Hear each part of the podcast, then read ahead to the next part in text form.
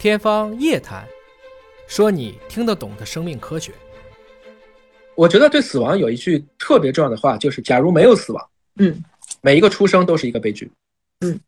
这句话我觉得是最最核心的，就是因为有了死亡，才使得生命的意义更加的重要。所以从这个角度来讲呢，我突然发现啊，可能死亡最大的一个对我们一个人类来讲，它带来的是一种我们在精神上突然就少了一些连接，嗯就少了一些连接。虽然我从大量的实验，或者说从一些这个有一些有过濒死体验的人，后来也交流过啊，就是我以前也讲过，人在死亡的时候呢，其实是不痛苦的，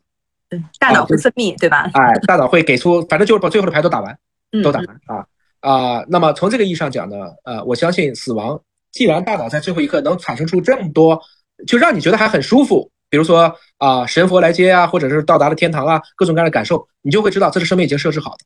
嗯这是生命设置好的，它就是一个程序，它就是写在了我们的程序里。能想到这一点呢，其实我就觉得可能对走的那个人呢，也许啊，如果他已经比如说超过了预期寿命啊，走的时候也不痛苦啊啊，他应该也没有什么。反倒是对于我们还活在世上的人呢，可能就会去想念他，而这种想念呢，也逐渐会转化成一种爱，嗯转化成一种思念，它会变成我们人类，特别是家族之间一个很重要的传承。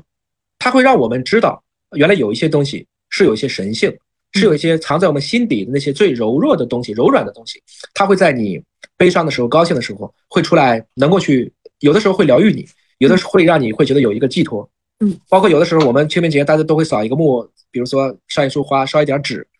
啊，您说真正在地下的那位会知道吗？嗯在这个《倚天屠龙记》里面也有这么一段嘛。嗯，啊，就在聊这个这个张无忌问少林的这个大和尚说：“这个我们做这个事情去超度被金毛狮王谢逊当年可能杀害的很多的这些江湖人士，这个真的有用吗？”